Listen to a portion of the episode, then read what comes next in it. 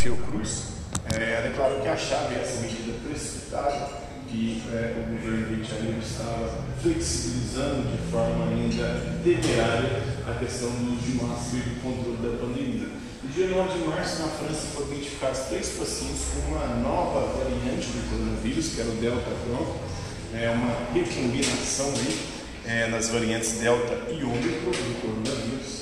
No dia 3 de março, na China, nós tivemos aí, é, é, a que milhões de pessoas foram confinadas é, após o país registrar o maior número de casos de Covid em dois anos, e lá tem a política de é, Covid zero, e essa política faz com que uma determinada região onde seja identificado ali alguém infectado, essa região toda é isolada. No dia seguinte, o país asiático proibiu todos os cidadãos da província de Jilin, no nordeste do país, de viajar. No dia 17 de março, o governador de São Paulo, João Dória, do PSTB, do Partido é, Social Democrata Brasileiro, ele assinou o decreto aqui e retirou também no estado de São Paulo a obrigatoriedade do uso de máscara em locais fechados no estado. No dia 25 de março, nesse dia, a Fiocruz divulgou pela primeira vez desde julho de 2020 a taxa de ocupação de leitos é, em UTIs, né, nas unidades de terapia intensiva. A Covid-19 estava fora aí de alerta, então o Brasil começou a ter um número também menor de pessoas internadas em estado grave por conta da Covid-19 e do coronavírus, contando com a ocupação inferior a 60% dos leitos. Sendo assim, o mapa do país ficou completamente verde, ou seja, todos os estados ali estavam numa situação segura de controle e é, de, de certa forma, ali, também é, de é, diminuição dos contágios e dos casos mais graves aí que poderiam levar a alta. Significa aí um estágio de alerta baixo, um sinal verde. Né? A Fiocruz apontou que esse cenário positivo era em razão do alto índice de vacinados, a vacinação que tinha começado em 2021, em janeiro de 2021 no nosso país, e que já aí em março de 2022 já estava no estágio bem avançado. Aí nós temos né, as taxas de ocupação, porcentagem de UTI de Covid para adultos. Aí vai do dia 17 de setembro de 2020, quando começa, a, começa, começa o país, a, através de um consórcio, a monitorar a propagação do coronavírus no nosso país. Quando chega aqui, ó, o dia 6 de setembro de 2021, 6 na verdade, fica totalmente verde somente no dia 20 é, do 2 de 2020, do 9, né? 20 do 9 de 2021. Depois voltou a estágios mais alarmantes, principalmente no dia 31 de janeiro de 2022, até voltar a ficar totalmente verde no dia 21 de março de 2022. Então, alerta baixo, porque tem poucas contaminações e pouca ocupação de leitos, média amarela quando a coisa está é, no sinal de alerta e vermelha quando está crítico. E aí já está é, ocupando mais leitos do que o Estado, o governo é, e os hospitais têm capacidade de atender. Esse é o mapa verde da Covid em março de 2022, que foi quando voltou a ficar totalmente verde no dia 21 de março. No Brasil, aconteceu também no mês de março de 2022 a queda do ministro do MEC, do ministro da Educação e da Cultura, Milton Ribeiro, pediu exoneração do cargo de titular do Ministério da Educação do MEC no dia 28 de março. Ele foi o quarto ministro do governo Bolsonaro a cair só na pasta do MEC em três anos e três meses. E por conta de acusações de corrupção, pastores estariam pedindo barras de ouro em troca é, de intervenções ou de verbas federais para educação para os estados e prefeituras. Então o ministro exonerado do cargo, uma semana depois do jornal O Folha de São Paulo divulgar uma gravação na qual o Ribeiro afirmava aí que ele liberaria verbas do Ministério para municípios indicados por dois pastores, que seriam os pastores que estavam pedindo ali é, barras de ouro em troca dessas verbas, a pedido do presidente Jair Bolsonaro. E teria sido o Jair Bolsonaro mandou esses dois pastores atuarem junto com o Milton Ribeiro no MEC. O Telegram, dia 18 de março, o ministro Alexandre de Moraes, famoso Xandão, do Supremo Tribunal Federal, do STF, definiu que as operadoras de telefone bloqueassem o aplicativo de mensagem Telegram em todo o Brasil, porque, segundo Alexandre de Moraes, é pelo Telegram que é a principal fonte de desinformação de fake news da rede bolsonarista. Segundo o ministro, esse app, esse aplicativo, ele possui perfis que ajudam a disseminar informações falsas, as fake news, a desinformação. O Moraes era o relator do inquérito das fake news no Supremo Tribunal Federal. Então, o Supremo Tribunal Federal revogou o bloqueio após o Telegram atender as exigências morais. O que, que o Moraes queria? O acesso a essas contas, quem seriam esses indivíduos que estariam propagando essas informações, essas notícias, essas mensagens. Então, a empresa ele indicou um representante oficial no Brasil e removeu os links no canal oficial do presidente Jair Bolsonaro, que permitiam aí baixar documentos de um inquérito sigiloso não concluído da Polícia Federal. Fala Felipe Santos, boa tarde, seja bem-vindo. Estamos aqui com atualidades 2022, mês de março, falando aí para o concurso do Sergipe. As declarações machistas do dia 5 de março, o deputado estadual de São Paulo, o Arthur Duval, conhecido como Mamãe Falei, é, do MBL, do Movimento Brasil Livre, afirmou que as mulheres ucranianas eram fáceis por serem pobres, porque eram pobres. Né? A opinião do político, ele foi para a Ucrânia para supostamente ajudar os ucranianos na guerra contra os russos, é, segundo ele, teria lá ajudado a confeccionar coquetéis molotovs para lutar contra os tanques russos. E é, na volta, quando ele estava retornando, ele mandou uma mensagem no grupo de WhatsApp. Essa mensagem acabou vazando e ali dava declarações extremamente machistas e extremamente complicadas ali que acabaram levando à cassação do mandato dele como deputado no estado de São Paulo. Então a opinião política foi emitida por meio de um áudio que vazou enquanto ele estava na Europa para, segundo o deputado, ajudar os ucranianos na guerra. Essas e outras ofensas consideradas machistas e misóginas, é, machistas e misóginas, misoginia, ginos em grego quer dizer mulheres, miso é, em grego quer dizer ódio, então ódio às mulheres. Custaram aí ao membro do Movimento Brasil Livre, o MBL, a desfiliação do Diretório Nacional do Podemos, que era o partido do qual ele friado, e depois ele foi caçado. No entanto, ele se filiou à União Brasil e queria concorrer a governador do estado de São Paulo e acabou né, sendo caçado e tendo seus direitos políticos também caçados aí por oito anos.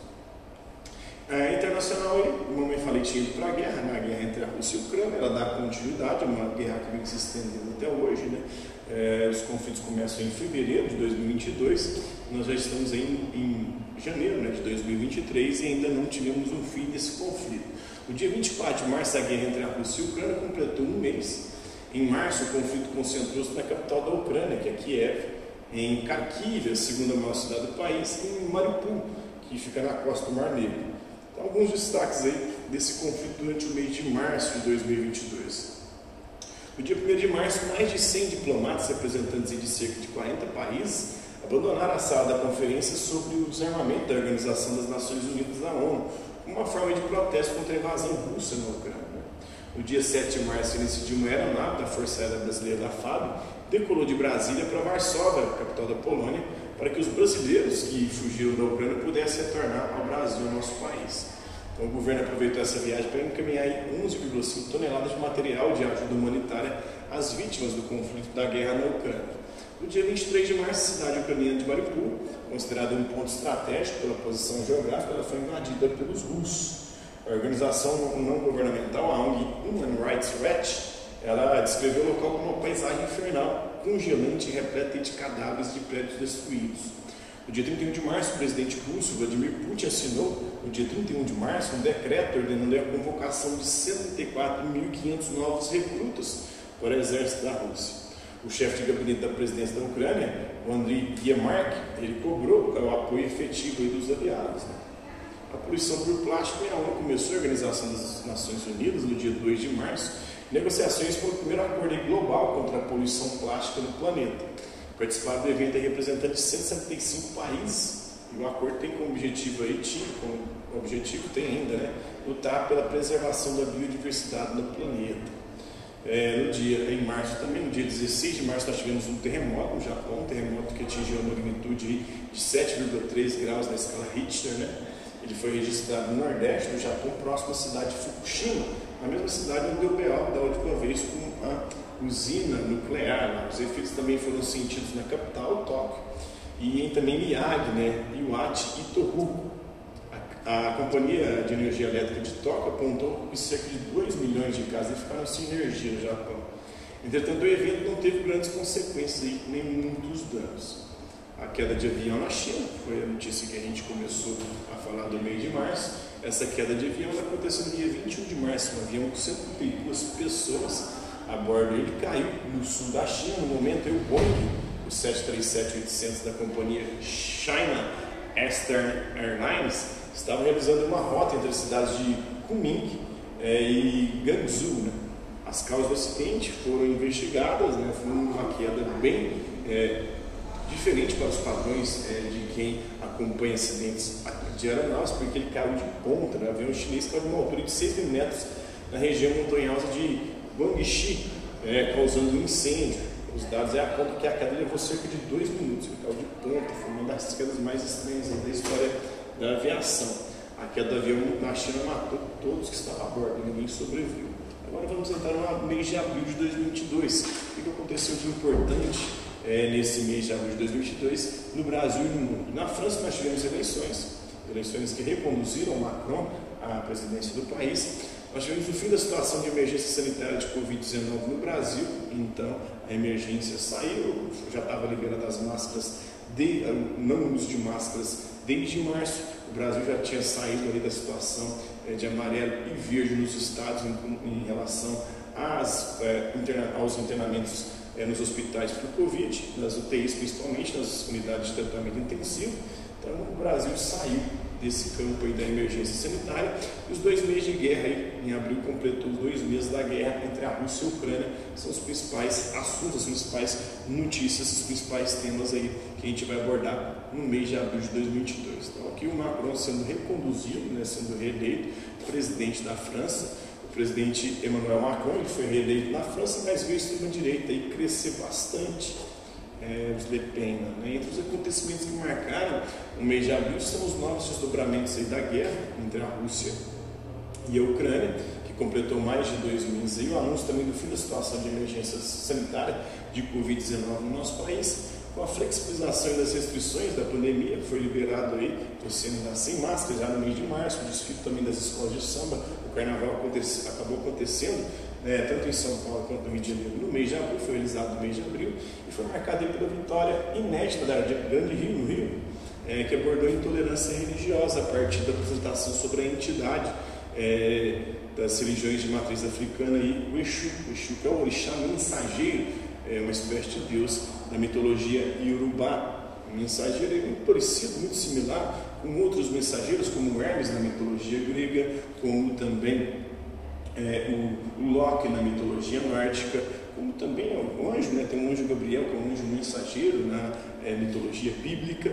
Então, o Exu é essa entidade mensageira na mitologia africana. É um deus ali que fica com o seu porrete chamado de Ogó, ele fica ali nas encruzilhadas, ele foi colocado nas encruzilhadas pelo Oxalá. Oxalá deu essa missão para o, para Exu, ficar nas encruzilhadas e pegar as oferendas para os deuses, para os orixás, para levar para eles. Então todo mundo que passa pelas encruzilhadas tem que deixar as oferendas para o Exu. Um presente para o Exu e outro para o orixá ali, que você vai querer presentear ou pedir alguma graça, alguma bênção, alguma coisa. Então o Exu fica lá com o seu porrete chamado agó. Quem não deixa a oferenda, ele pega o seu porrete, o seu agó e dá uma gozada na pessoa. É o agó aí do Exu Exu, que é uma entidade aí, mensageiro também, um deus arteiro, ele gosta de pregar peça na galera, isso na mitologia africana. E foi é, uma apresentação em relação justamente a essa entidade e por conta também das perseguições religiosas que existem no nosso país. Nosso país aí vive uma situação onde principalmente as religiões de matriz africana sofrem bastante preconceito. Aqui em Uberlândia, é, onde está sediado o Instituto Olga. Esse final de semana teve um caso assim. Uma família se mudou para um prédio, chegou lá, não tinha ainda ligado a luz do prédio. E aí o que aconteceu? Né? Eles acenderam velas durante a noite para não passar a noite no escuro. E aí, pessoas que moravam no apartamento de cima, viu aquelas velas acesas, achou que era algum ritual é, dos, das religiões de matriz africana. A mulher do andar de cima era evangélica, pegou água e começou a jogar água no apartamento de baixo. Então, um caso ali, claro, de intolerância religiosa. Ligou para a polícia, a mulher, dizendo que estava fazendo macumba ali, coisas do gênero. E, por conta disso aí, essa mulher foi denunciada em relação à intolerância religiosa. Isso existe bastante, infelizmente, no nosso país. Essa intolerância, essa perseguição, esse preconceito contra as religiões de matriz africana. A mulher então jogou água lá, fez alguns atentados e agora ela vai ter que arcar com as consequências do processo é, de racismo religioso, que inclusive é um crime previsto aí. Né? Então, é, são temas aí que caem nos concursos, né? E é aquilo que a gente vai falar na aula de agora. Vamos começar falando das eleições na França, no mundo, na Europa. É, no dia 24 de abril, Emmanuel Macron ele foi reeleito no segundo turno das eleições da França. Foram 17 milhões de votos para o então presidente francês, que já era eleito, foi reeleito, contra 12 milhões da Marine Le Pen, que é, é uma é, política aí, conservadora da extrema-direita do país e que vem nesses movimentos de extrema-direita atualmente atuando no planeta. O processo eleitoral deste, do ano de 2022 foi marcado pelo avanço da extrema-direita que conseguiu eleger mais deputados, assim como aconteceu no Brasil, assim como tem acontecido nos Estados Unidos, na Itália, na Turquia, é, no mundo inteiro a gente tem visto uma ascensão é, desses grupos mais radicais que muitas das vezes aí pregam até é, situações bem complicadas aí. O resultado favorável ao Macron foi recebido por alguns países europeus como um alívio diante de um cenário já incerto, porque na Itália já temos é, um governo de extrema-direita à frente do país, nós temos na Turquia, em vários países do mundo, é, nós temos é, governos de extrema-direita aí, e a gente tem visto como eles têm atuado esses grupos, inclusive com atentados aí, como aconteceu nos Estados Unidos e aconteceu também no Brasil agora no último domingo. Então, o resultado favorável a Macron foi recebido por alguns países europeus como alívio diante de um cenário já incerto devido à guerra entre a Rússia e a Ucrânia. Então, essa guerra entre a Rússia e a Ucrânia, dia 24 de abril, a guerra entre a Rússia e a Ucrânia completou 200, dois meses. Né? Dois meses, ele começou em fevereiro de 2022, em abril estava completando dois meses. No início do mês, centenas de corpos foram encontrados é, nas ruas da cidade ucraniana de Bucha, a 37 quilômetros da capital, Kiev. A estimativa é que mais de 400 pessoas foram assassinadas. O fato haver críticas de líderes internacionais que acusaram a Rússia de ter cometido crimes de guerra, Esses crimes aí, alguns deles de genocídio. Né? É, em votação na Assembleia Geral das Nações Unidas, no dia 7 de abril, a Rússia foi suspensa do Conselho dos Direitos Humanos, dos Direitos Humanos da Organização das Nações Unidas, da ONU. A suspensão ocorreu logo depois do massacre de Bucha, né, essas 400 pessoas assassinadas na Ucrânia, e foi justificada também pelas constantes violações aos direitos humanos por, pelas tropas russas desde que elas invadiram a Ucrânia. Em declaração no dia 2 de abril, o presidente dos Estados Unidos, Joe Biden, acusou o presidente russo, Vladimir Putin, de ter cometido genocídio. Né? O Tribunal Internacional de Haia, né, de Haia, que havia iniciado investigações em março sobre os crimes de guerra que estavam sendo cometidos pelos russos na Ucrânia, incluiu no processo investigativo aí o massacre de Bucha, né, 400 pessoas civis mortas, né, não foram nem em confrontos ali com é, exércitos. Né. Então, o secretário-geral da ONU, da Organização das Nações Unidas, o Antônio Guterres, ele visitou os arredores de Kiev no dia 28 de abril e pediu a colaboração da Rússia poder apurar esses crimes de guerra. No dia 24 de abril, quando a guerra completou dois meses, o secretário de Estado americano, Anthony Blinken, ele visitou a cidade de Kiev e se reuniu com o presidente ucraniano, o Volodymyr Zelensky. É, essa foi a primeira visita oficial de membros do governo norte-americano desde a deflagração da guerra na Ucrânia. No dia 25 de abril, o ministro das Relações Exteriores da Rússia, o Sergei Lavrov, ele afirmou aí que existe um, um risco sério de uma terceira guerra mundial acabou acontecendo. Nós já vamos aí para um, um, ano, em fevereiro agora de 2023, completou um ano de conflito e acabou que não estourou essa terceira guerra mundial. O Lavrov ele acusou as nações da Organização do Tratado Atlântico Norte, a OTAN, que foi criada depois da Segunda Guerra Mundial, no contexto da Guerra Fria, para unir os Estados Unidos e os países capitalistas contra o Pacto de Varsóvia, que era a união dos países socialistas liderados pela União Soviética, China, Cuba, é, Vietnã, Coreia do Norte. Então, Lavrov acusou as nações né, por, essa, é, por incentivar uma guerra, por procuração devido ao oferecimento de armamento e de ajuda à Ucrânia. Esses armamentos, essa ajuda tem sido enviada pelos países membros da OTAN, Estados Unidos, países da Europa Ocidental, em especial Inglaterra, França, é, Alemanha. É a questão da representatividade, o, o Ketanji Brown Jackson, ela foi eleita a primeira juíza negra da história da Suprema Corte dos Estados Unidos. É o STF deles lá, né? É a Corte Suprema é, do Judiciário norte-americano. A votação histórica aconteceu no dia 7 de abril pelo Senado do país. Então lá é um pouco diferente de como funciona aqui, né? apesar de que o presidente também indica. Né? Então lá é, o judiciário do país, lá dos Estados Unidos, a boa parte da, das esferas, principalmente as esferas inferiores, é feito por base de eleições. no, na Suprema Corte quem indica geralmente é o presidente, mas tem que passar para o Senado. Como é aqui? Aqui, aqui o Senado é uma sabatina, né? Sabatina é feita, depois aprovada, é, o sujeito é, é eleito ali para a Suprema Corte Brasileira, para o Supremo Tribunal Federal. Lá nos Estados Unidos é, passa por uma votação. É, a, a, o Congresso, lá no caso o Senado, ele tem que é, eleger ou não o, esse membro que vai integrar a Suprema Corte. Jackson se tornou também a terceira pessoa negra a ocupar o cargo na Corte em 233 anos de existência da Suprema Corte dos Estados Unidos. Tiros em Nova York, no momento de 2 de abril, Nova York foi surpreendido com um ataque a tiros na estação do metrô, no bairro de Brooklyn. Os tiros vitimaram 29 pessoas. 29 pessoas foram mortas, mais um atentado, né? É, lembrando que os Estados Unidos historicamente gosta de criticar supostos atentados terroristas estrangeiros, em especial aqueles que eles dizem são empreendidos por muçulmanos, pelos islâmicos, por é, organizações terroristas ligadas à religião islâmica. Mas o maior número de atentados históricos são os atentados internos, é o terrorismo interno, inclusive é um tipo de terrorismo que está começando a existir no Brasil, indo na mesma esteira terrorismo norte-americano. Nós vimos os ataques recentes, agora a tentativa de explodir um caminhão é, de combustível é, próximo ao aeroporto de Brasília, agora a invasão da Praça dos Três Poderes. Então nós estamos assistindo aí a uma situação similar no Brasil, que é esse terrorismo interno, o terrorismo que é feito pelos próprios cidadãos contra é, a própria, é, os próprios civis e a própria organização institucional do Estado brasileiro. Isso acontecendo nos Estados Unidos e agora também está acontecendo no Brasil, esses tipos de ataque.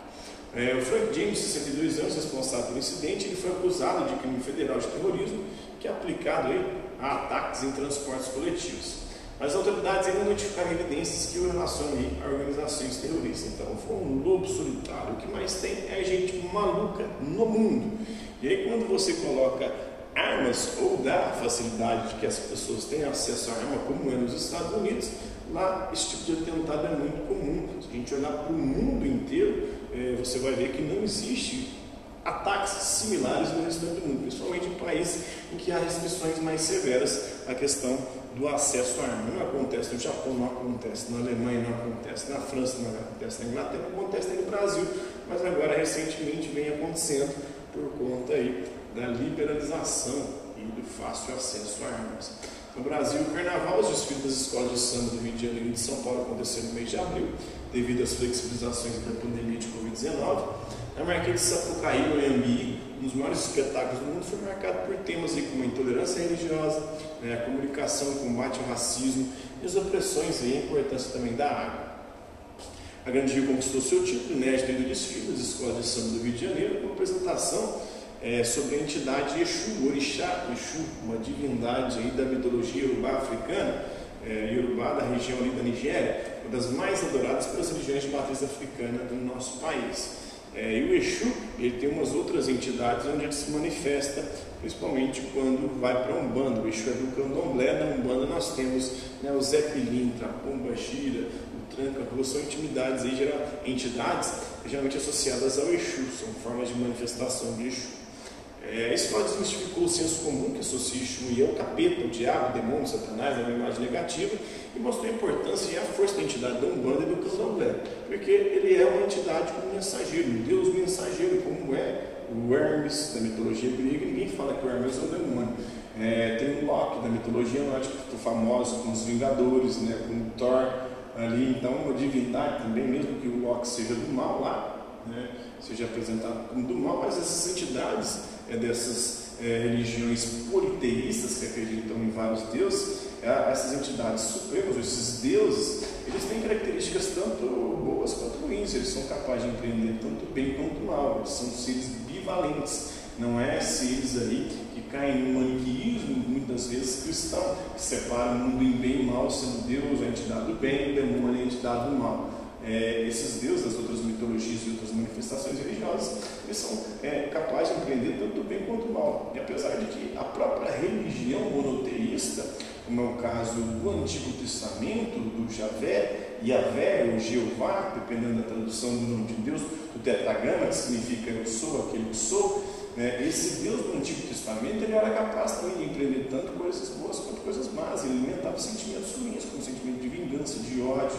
né, e também empreendia ali mortes, assassinatos, né, perseguição a povos supostamente inimigos. Então não era um Deus universal, um Deus de um povo só. Depois que essa imagem de Deus vai sendo construída, modificada e transformada, até chegar na forma mais acabada ou bem acabada cristã, que é um Deus totalmente benevolente, que é aquele Deus Jesus Cristo. Mas o Deus do Antigo Testamento, ver, ele é capaz de empreender tanto o bem quanto o mal. É um Deus muitas vezes que empreende ações assim que você fica horrorizado, de genocídio, e autoriza genocídios. É, tem passagens bíblicas do Antigo Testamento que Deus autoriza, né, depois de vencer o povo inimigo, é, tomar as mulheres, né, estuprá-las e matar as crianças, por exemplo, né, para não sobrar ninguém. Então você pode abusar sexualmente depois de exterminar as mulheres que sobrarem, matam os homens na guerra, as mulheres abusam sexualmente dentro, tomando-as como, como concubina, depois pode matá-las e matar também as crianças. É uma coisa que tem na Bíblia, né? A Bíblia é um livro bem controverso nesse sentido, principalmente no Antigo Testamento. Então, a escola desmistificou esse senso comum que associa Exu à imagem negativa e mostrou a importância e a força da entidade da Umbanda e do Candomblé. Então, em São Paulo, a campanha foi a Mancha Verde, que apresentou um desfile sobre a água, com referência a Iemanjá, que também é uma divindade, é um orixá do mar, aí, na mitologia iorubá, é, que é o orixá das águas salgadas, né? das águas salgadas. Tem o Xum, que é das águas doces, e a Iemanjá, que é das águas salgadas, das religiões de matriz africana, especialmente o candomblé. Então, a morte de Fagundes Teres, uma grande escritora brasileira, a literatura brasileira perdeu uma de suas maiores escritoras, a Lígia, a Lígia Fagundes Teres, ela faleceu no dia 3 de abril, que deu um domingo, ela estava com 103 anos já, bem idosa. Né? A autora paulista construiu uma trajetória marcante, foi a primeira e até então a única mulher brasileira indicada ao Prêmio Nobel de Literatura, foi indicada em 2016. É, chegou mais perto na literatura de ganhar um prêmio Nobel. Né? Entre suas obras está o romance Ciranda de Pedra, que apresenta uma narrativa sobre o universo feminino. Ali já produziu obras da, da terceira fase do modernismo brasileiro. É, a crise coletiva de ansiedade por conta é, da flexibilização e a saída ali é, do, da situação de confinamento que teve das vezes que aconteceu durante o período da pandemia, no dia 8 de abril, um grupo de 26 estudantes teve de ser atendido no Escola do Recife após uma crise de ansiedade coletiva, ou contágio psíquico, né? a questão de psicologia ali, é, isso aconteceu não só lá. Sim, é para quem vai fazer a, a, prova do Sergipe, né? atualidades para o Sergipe.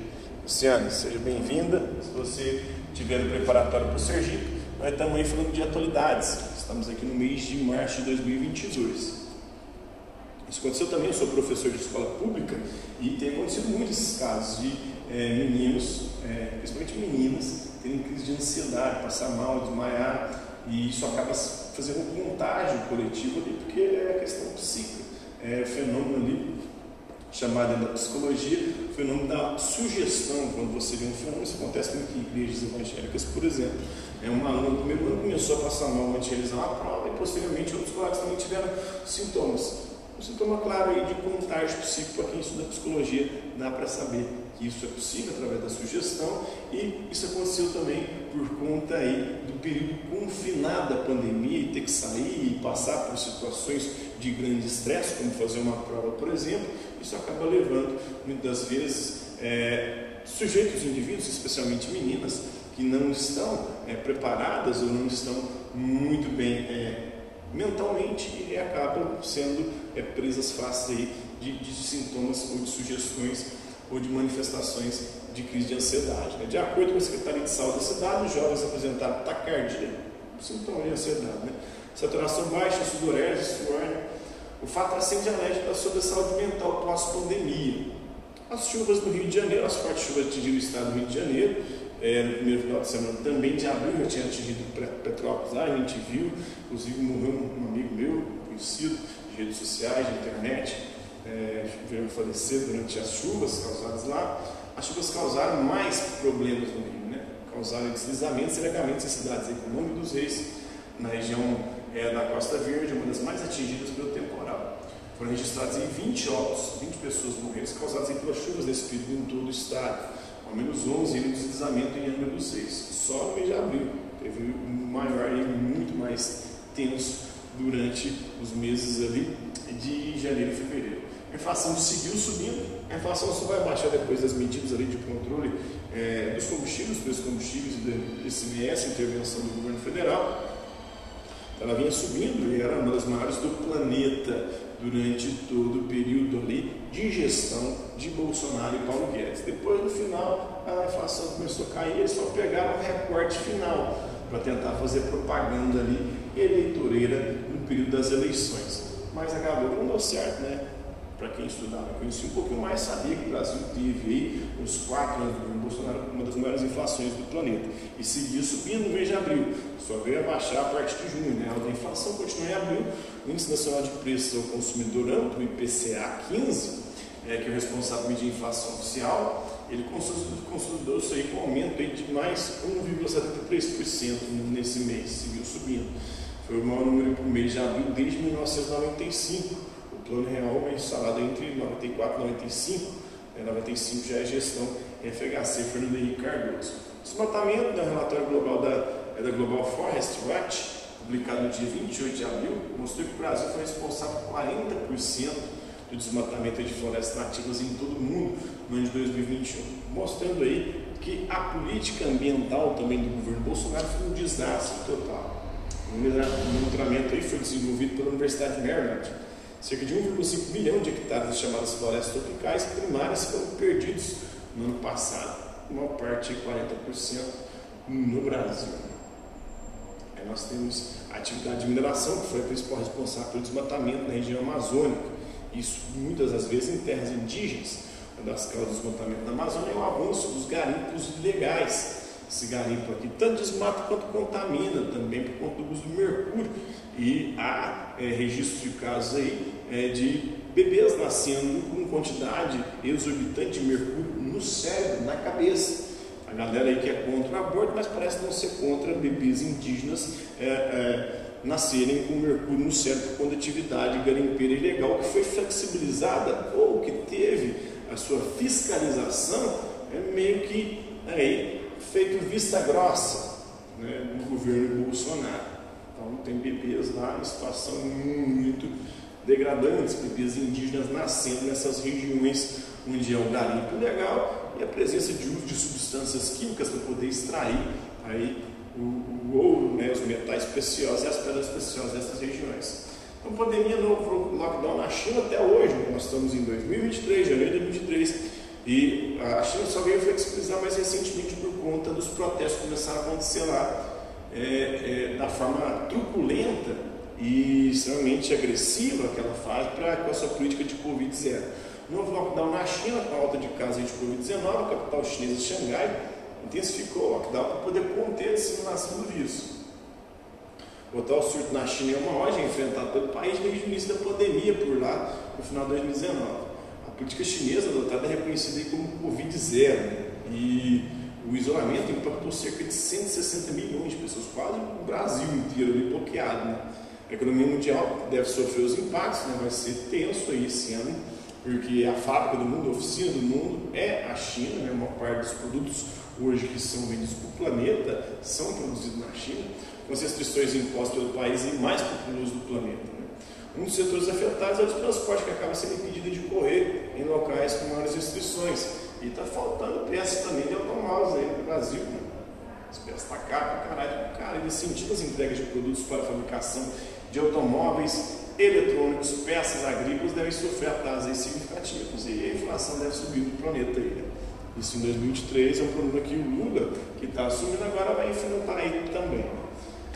Na segunda-feira, 25 de abril de 2022, na China registrou um recorde no número de óbitos de pessoas morrendo decorrentes da Covid-19. E eu vi imagens essa semana da China é, deles fazendo lá o ritual de cremação das pessoas na rua, né, porque não tem como enterrar. É, o trem lá está feito, estão colocando fogo nas pessoas para poder se livrar dos corpos. Ao todo, 51 mortes foram confirmadas pelo país nesse dia.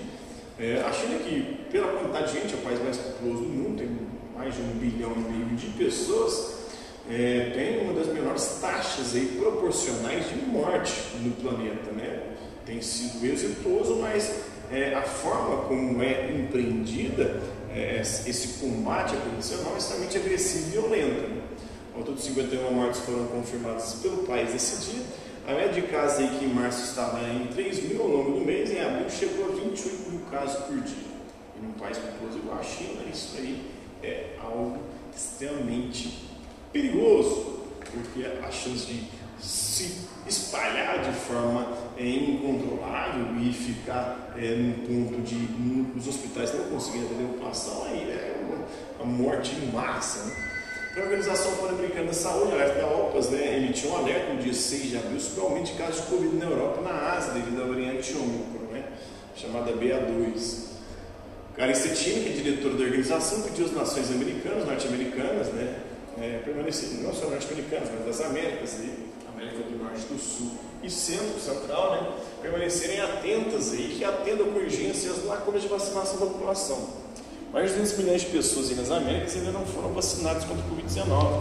Boa parte delas no Brasil por conta de negacionistas aí, negacionistas que são contra a vacinação. Os novos surtos da doença, a normalização provoca né? riscos aí, os países americanos podem voltar a registrar novas ondas de contaminação segundo a né? Vamos lá comigo aqui, galera. Hum.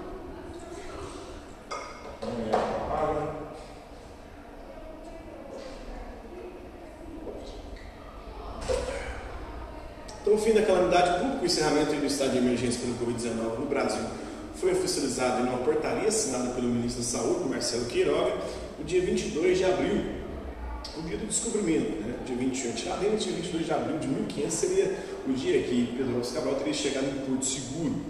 É, de acordo com o ministro, então, o dia do descobrimento, o dia que o Brasil é, encerrou seu estado de emergência em relação ao Covid. De acordo com o ministro Queiroga, a decisão considerou a capacidade de resposta do Sistema Único de Saúde, o SUS, né? a melhora da situação epidemiológica no país, um número reduzido de pessoas internadas nas UTIs, nas unidades de tratamento integral, de terapia integral, o avanço da campanha de vacinação também. Então, os números da pandemia em nível global, houve uma queda de 1,5 milhão em média de novos casos por dia, em março, para 700 mil, e metade, né, praticamente por metade, no mês de abril, os casos de contaminação do planeta. A redução também aconteceu, é, na verdade, no Brasil, né?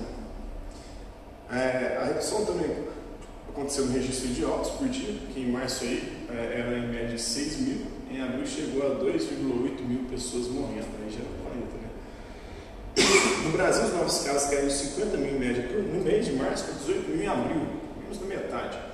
Conta do número de mortes, é, em março registrou em média de 400 óbitos por dia. Em abril foram 140, 140 mortes por dia de coronavírus, Covid-19. Os dados eram da plataforma Our World in Data. Né?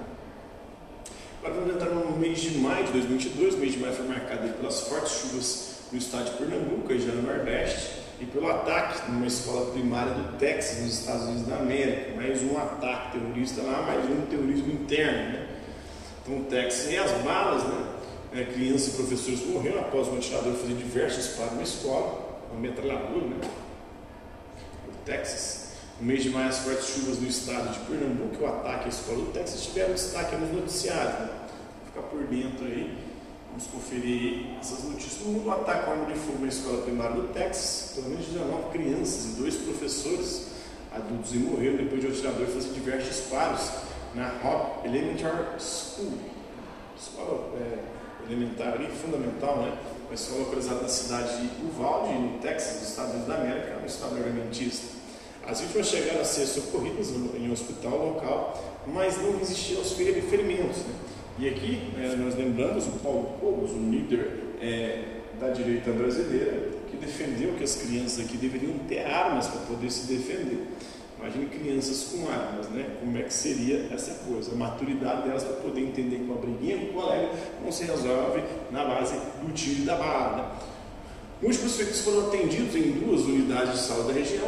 O criminoso, um rapaz de 18 anos que estava no colégio, foi morto durante a ação. O crime teve início por volta das 11 horas da manhã, horário local, dois dias antes do encerramento das aulas do desfile, que celebraria a formatura deste ano na semana seguinte ao ataque presidente norte-americano, Joe Biden, pediu um pronunciamento feito na Casa Branca, o enfrentamento é o lobby para armas do país. E aí entra a velha discussão. os armamentistas e desarmamentistas. Né? Lembrando que nos Estados Unidos há autonomia para os estados. Os estados têm liberdade e autonomia para poder fazer sua própria legislação em relação à questão das armas. Não só em relação à questão das armas, mas praticamente tudo. Como eu disse, lá nos Estados Unidos tem estados que você pode é, ter armas, acesso único a armas, comprar, e outros estados que é proibido acessar armas. Tem estado que é permitido o aborto, tem estado que é proibido o aborto. Tem estado que é permitido as drogas, tem estado que é proibido as drogas. Tem estado que tem pena de morte, tem estado que é proibido a pena de morte. E assim sucessivamente, porque há muito mais autonomia. Isso é o verdadeiro federalismo. Cada estado pode fazer sua própria legislação, então o povo elege seus representantes geralmente os seus representantes do legislativo, que são aqueles que fazem as leis e fazem as leis de acordo com o povo daquele estado. Né? Pode ser que os estados sejam diferentes. Aqui no Brasil é diferente. Nós temos estados aí é, que são diferentes uns dos outros na forma de encarar a situação. E a gente vê isso na política. A gente viu nas eleições de 2022 que os estados votam diferente aqui no nosso país. E aí tem gente que inclusive defende a separação, né? porque não quer que alguns estados definam a, a, as eleições como definiu no último pleito de 2022 aí a galera separatista querendo que os nordestinos se fodam, se lasquem, porque votaram em sua grande maioria para o presidente que acabou sendo eleito, Luiz Inácio Lula da Silva. Né? Então, onda de calor extremo na Índia, a forte onda de calor que atingiu a Índia matou pelo menos 25 pessoas por insolação desde o fim de março. Em Maharashtra, é um estado cuja capital é Mumbai, né? O número é o mais alto dos últimos cinco anos e considera-se provável que haja mais vítimas em outras partes do país à medida que as temperaturas estão ultrapassando aí os 40 graus Celsius, uma época em que não é, costuma fazer tanto calor na Índia. Né? É um aquecimento global. Os Estados Unidos da América, os ELA e a Europa batem também é, marca de mortes por Covid-19. Os Estados Unidos superaram a marca de um milhão de mortes por Covid-19. O país detém um recorde mundial de vítimas fatais na pandemia, número de mortes. Né? É, o Brasil está em primeiro lugar em número proporcional, porque os Estados Unidos têm mais de 300 milhões de habitantes, o Brasil tem 200 milhões. Então, proporcionalmente, o Brasil é o país que mais morreu gente com 19. O presidente Joe Biden pede que norte-americanos sigam vigilantes. Nós temos uma imagem mostrando aí a Covid-19, a única variante, que era a variante que estava sendo disseminada nesse contexto aqui. Segundo a Organização Mundial da Saúde, a OMS, a Europa chegou a marca de 2 milhões de mortes por Covid-19. A OMS, que é a Organização Mundial da Saúde, ela informou que 2 milhões 2.058 pessoas morreram por conta da doença da Covid-19 né, e 218 milhões 225.294 casos foram registrados. Então aí 1% da população morre, né, em média. O Reino Unido e a Itália lideram o número de mortes. A França deram um de caso, a União Europeia anunciou é, que vai derrubou é, a obrigação de usar máscara em aviões. Né? Primeira imagem do buraco negro. O time internacional de astrônomos divulgou a primeira imagem do buraco negro supermassivo no centro da Via Láctea, conhecido como Sagitário A. A imagem foi obtida a partir de uma rede de oito radiotelescópios aí, espalhados pelo mundo, incluindo o ALMA no Chile. A foto não é do buraco negro em si, é na verdade uma construção, né? Gráfica, já que o que se vê é a sua sombra aí, rodeada por uma estrutura anelar brilhante formada por gás. Mas a forma como o buraco negro atua, ele distorce o espaço o tempo. Aí você vê essa forma anelar, um anel que é feito, mas esse anel não está assim, esse anel está na verdade plano, né? Mas só como ele distorce o espaço o tempo, fica a sensação de que é um anel. A Finlândia solicita informalmente adesão ao OTAN por conta da guerra da Ucrânia, né? São países próximos ali que enfrentam é, essa é, questão diplomática com a Rússia, ou a Organização do Tratado do Atlântico Norte. A Finlândia e a Suécia solicitaram formalmente a adesão à Organização do Tratado do Atlântico Norte, a OTAN, uma decisão motivada aí pela invasão da Ucrânia pela Rússia né, e que encerra em décadas de não alinhamento militar. Países eram neutros aí, historicamente sempre foram neutros, os países do norte da Europa é, os países unidos aí por questões geográficas e culturais, mas devem abandonar esse modelo de neutralidade caso ingressem a Aliança Militar Ocidental. A Rússia promete fortes retaliações, né? acabou que não teve. O presidente da Ucrânia fez a pressão surpresa na abertura do Festival de Cannes. O presidente da Ucrânia, povo lá na guerra, e no Festival de Cannes, né? Volodymyr Zelensky. Ele vai com a desculpa lá, igual do, é, do, do Bolsonaro, do Bananinho, do Eduardo Bolsonaro, filho do Eduardo Bolsonaro, que foi para a Copa do Mundo. Chegou falou que foi levar a pendrive para falar do caso, ou é, da situação que é do Brasil, de um golpe, né, de uma fraude eleitoral. Ele fez uma floração surpresa na abertura da centésima, centésima não, 75 edição do Festival de Cannes, onde ele discursou sobre a relação entre ficção e realidade, bem como também o poder do cinema, do cinema em defender a liberdade. Por vídeo de Kiev, ele pediu que os cineastas não se calem diante da invasão russa da Ucrânia, enfrentem os ditadores, assim como o Charlie Chaplin fez com Hitler. Né? A volta do Fórum de Davos, depois de dois anos, por conta da pandemia, de interrupção devido à pandemia, começou no mês de maio a 51 edição presidencial do Fórum Econômico Mundial é, de Davos, da Suíça, em um momento de incerteza em razão da guerra da Ucrânia e de suas consequências também nos ambientes ou nos âmbitos geopolíticos, financeiros e alimentares do planeta. A Rússia foi banida do evento depois de invadir, após invadir a Ucrânia. Do outro lado, a Ucrânia deve ser o centro das intenções e da reunião, foi o centro das intenções. Né? No Brasil, as fortes chuvas agora em Pernambuco, depois das chuvas no Rio, em vários lugares do Brasil, agora atingindo Pernambuco, fortes chuvas aí que atingiram a região metropolitana do Recife, capital de Pernambuco mais de cinco dias, deixaram 106 mortos é, e vários desaparecidos. Mais de 106 mortos. A região foi palco de deslizamentos de terra morros, transbordamentos de rios e grandes torrentes de lama. Mais de 6 mil pessoas estão é, ficaram desabrigadas. O impacto dos temporais levou nove municípios a decretar situação de emergência. Especialistas apontam a falta de planejamento urbano como principal causa dos deslizamentos que mataram mais de uma centena de pessoas. Muitos bairros no Recife surgiram de invasões em morros e áreas de risco. É sempre a mesma história, né? Acontece muito no Rio, porque é só delas no Brasil, nesses bairros que vão é, se expandindo é, e vão é, começando a serem construídos em morros, em áreas com certos riscos ali de deslizamento. Né? Nós temos imagens que mostram essas áreas de morro, que são sempre as áreas mais afetadas, que infelizmente que tem a população mais pobre, miserável, e fragilizada é justamente a população que vai morrer quando esse tipo de fenômeno natural assola o nosso país. Mais de 100 pessoas morreram depois das fortes chuvas em Pernambuco. A Amazônia, mais uma vez, registrando mais um recorde de desmatamento. A Amazônia Legal teve recorde de alertas de desmatamento. Em abril deste ano, os dados foram autorizados e divulgados no início do mês. É o pior índice do mês da história do monitoramento feito pelo Instituto de Pesquisas Espaciais, o INPE, Começou em 2015 e passou a registrar dados no primeiro semestre a partir de 2016. O Brasil perde trabalhadores com carteira assinada e cresceu o número de trabalhadores é, situação do famoso precarizado, né? aquele que trabalha sem carteira assinada, que tem algum tipo de ofício ali para poder garantir a sua subsistência. O emprego carteira assinada tem perdido protagonismo e espaço no mercado de trabalho desde a reforma trabalhista. O propósito era esse, né? quando teve a reforma trabalhista para diminuir os casos de carteira assinada, porque é um trabalhador caro para as empresas, por conta dos direitos trabalhistas. Né? Então eles querem diminuir esses direitos. É, tem até uma nova carteira, carteira verde e amarela, que é um outro tipo de é, forma de você é, contratar serviços a mais através de carteira assinada. A participação dessa modalidade de toda a população ocupada no setor privado ficou em 38,1% no primeiro trimestre de 2022 e seguiu bem distante do pico de 43% alcançado em 2014, quando era Dilma ainda. Né? Desde que o Temer assume, as coisas vão só degringolando. E chegou o pico aí com o Bolsonaro. Mesmo com o aumento do número de brasileiros com emprego formal nos últimos meses, o percentual dos ocupados com carteira assinada permanece abaixo do patamar pré-pandemia. É, a pandemia começa ali com 30,7%.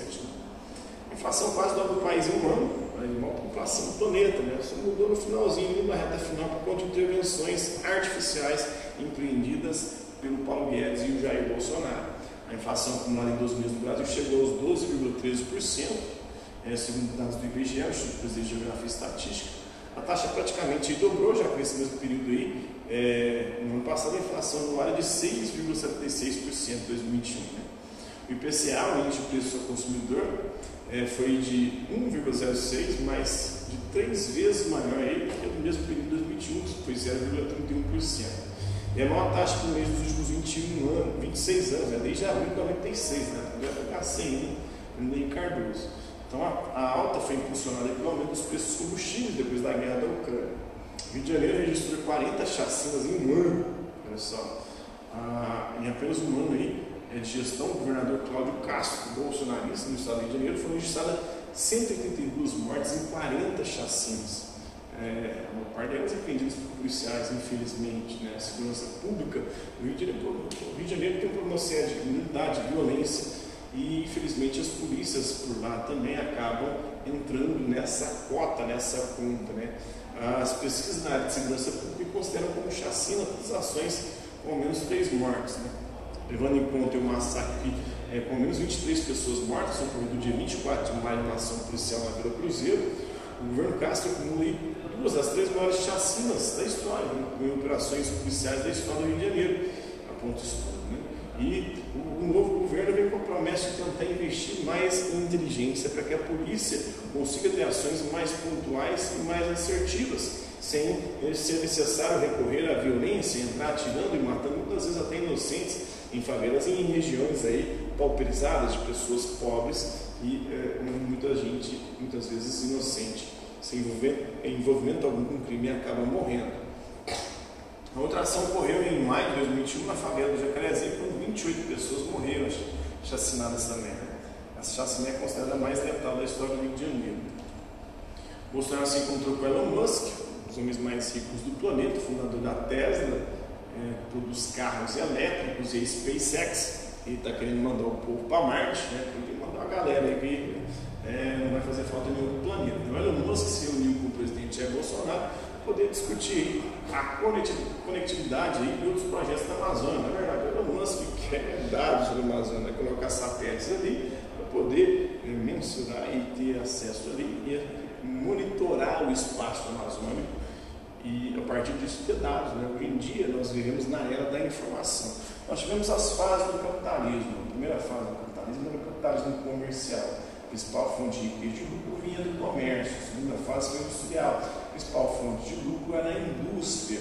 A terceira fase foi financeira. A principal fonte de lucro era o sistema financeiro, as bolsas de valores, os bancos, né? É, o dinheiro produzindo dinheiro. Agora, a principal fonte de riqueza é a informação. Nós vemos a era do capitalismo informacional. Por isso, as empresas mais ricas do planeta hoje são empresas chamadas Big Techs, que trabalham com informação, Facebook, Google, é, Amazon e similares, que contém informações aí gigantescas, uma base de dados, com informação, eles sabem mais da nossa vida do que a gente mesmo. Se houver Deus e um julgamento depois da morte, com certeza Deus vai consultar o Google, o Facebook, essa galera para poder saber sobre a nossa vida, porque eles sabem mais do que a gente mesmo através do que a gente clica, curte, compartilha, comenta né, e por aí vai. Então o milionário viajou para lançar país uma rede de satélites que conecta lugares remotos, aí ele vai conseguir monitorar o espaço amazônico. Né? Ignorando o sistema de controle já existente, que indicou alta em desmatamento, é, o governo afirma que o Elon Musk pode ajudar no monitoramento da floresta. Ele quer os dados da floresta para poder vender e trabalhar com isso aí. Né? Hoje em dia, a principal fonte de é, potência econômica é justamente a informação. Em junho de 2022, o assassinato aí aconteceu do indigenista Dom Pereira e do jornalista Dom Phillips, foi o assunto mais noticiado esse mês, um desastre também no campo da preservação ambiental e é, nas relações diplomáticas do Brasil com o mundo. Né? Nós temos o Dom Pereira e o Dom Phillips, a situação de Dom Phillips e Dom Pereira o mês de junho de 2022 foi marcado por tristes acontecimentos, como o assassinato do indigenista Bruno Pereira e do jornalista Dom Phillips, no Amazonas. Aí. Um outro fato marcante foi o aumento da fome no Brasil. Então, assassinato indigenista e jornalista foi uma notícia internacional. Indigenista Bruno Araújo Pereira e o jornalista inglês Dom Phillips, eles foram assassinados durante uma viagem em uma terra indígena no Vale do Javari, no Amazonas. A Polícia Federal suspeita que o crime foi cometido por pessoas ligadas à pesca ilegal e ao tráfico de drogas na região, com certeza. E essa pesca ilegal, todas essas atividades ilegais que têm acontecido na Amazônia, foi graças à flexibilização da fiscalização empreendida pelo governo Jair Bolsonaro. Então, o assassinato de Bruno e Dom Phillips ganhou repercussão nacional e internacional, pois ambos eram conhecidos por defender os direitos dos povos indígenas, os indígenas e a Amazônia de atividades criminosas. O Vale do Javari é palco de conflitos como desmatamento, alcance do garimpo ilegal, pesca ilegal, tráfico de drogas, então, há cinco anos, a Organização das Nações Unidas, a ONU já havia cobrado do Brasil medidas contra criminosos no Vale do Javari. Já tem cinco anos que a ONU já vem cobrando o Brasil. Né?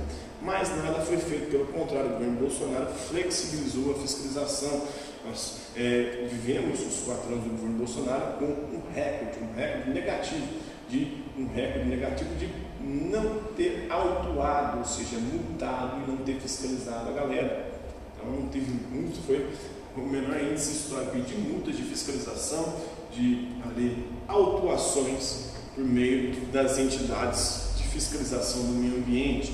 Pelo contrário, o governo Bolsonaro, Amazônia viu aí subir o desmatamento, as queimadas, a violência contra ambientalistas, a prova está aí, assassinados indígenas, né, indigenistas. A Fundação Nacional do Índio, a FUNAI, perdeu metade dos servidores, olha só, tá nem aí com os índios, nem aí com a floresta. Inclusive, Bruno Pereira, ele foi exonerado pelo Bolsonaro depois de comandar uma operação que destruiu balsas de mineração no Vale do Javari. Então, Bruno Pereira foi alguém que denunciou aí e essas balsas de mineração. Depois disso, ele acabou sendo exonerado, para poder não atuar mais naquela região. O Bolsonaro queria o quê? Que aquela região ficasse na mão dessa galera.